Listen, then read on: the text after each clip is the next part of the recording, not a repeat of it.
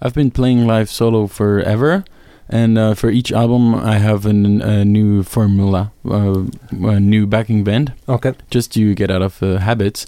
And uh, for my previous record, something went wrong. I formed this band with Louis Schill on the bass, Lucas on the drums, Prim Carmelias on the choirs, and me on guitar and, and vocals. And uh, so we played Something Went Wrong uh, in its in entirety, and we recorded two new songs that I actually wrote specially for this band. And then So yeah, I know it's a mess, but it's just me on stage with friends. and so in the set list, there's also a number of songs you've probably performed solo or with other versions of your backing band. In that case, yes, yes. Last time I saw you in Winterthur was with Coilguns, with a band that you're a member of that you're not the only one writing songs for, I assumed. Coilguns seems like it's a more democratic project. Ah, it's yeah, not, yeah, not sure. Louis Jucker and Coilguns, it's No, no, Coil no. Guns. Sure. Yeah. Yes.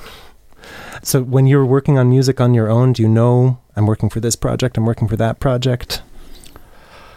Um. Yeah. Write songs, and uh, they have a mood, and uh, if that mood fits with me, it's my music, and if it fits with another uh, band, then it's uh, a different music. I wrote one or two songs for the uh, next Coilguns album, so I wrote a song like, oh, could be a Coilgun song. So I'll t- I'll talk Jonah into it, and um, I have this file on my computer that says. Audacity mm, possible demos. So each time that I have a song that's like, oh, that could be an artisty song, then I just uh, save it there. For the recordings that you record solo, is it you on every instrument most of the time, or does it depend on the record? Yeah, I record and I play most of the instruments myself uh, because I like to be with myself from time to time. um, but uh, my next record, which is called Suitcase Suite and is going to be released in September this year on Hummus, was actually made with uh, uh, Le Nouvel Ensemble Contemporain, which is a con- contemporary music uh, orchestra based in Alright. Chaux-de-Fonds. Mm. So uh, I had a pretty epic uh, studio session with a very professional musician playing s- very super weird suitcase instrument that I built, and together we made a, a record. Crazy. Uh, you played Munich last night, or were you just in Munich for other reasons?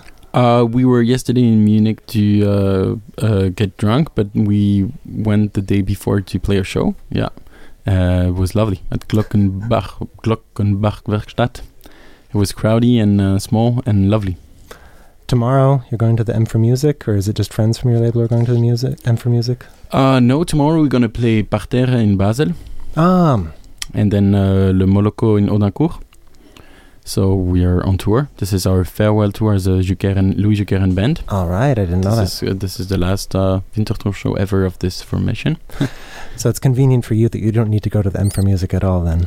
Oh, I would love to go to M for Music um, to hang out with the friends I have there, but uh, unfortunately I have a gig. Well, enjoy your show tonight at Kraftfeld. Merci. Uh, Juicy B and Baby Gun also yes. playing tonight. Very good band, and uh, all the best. Thank you.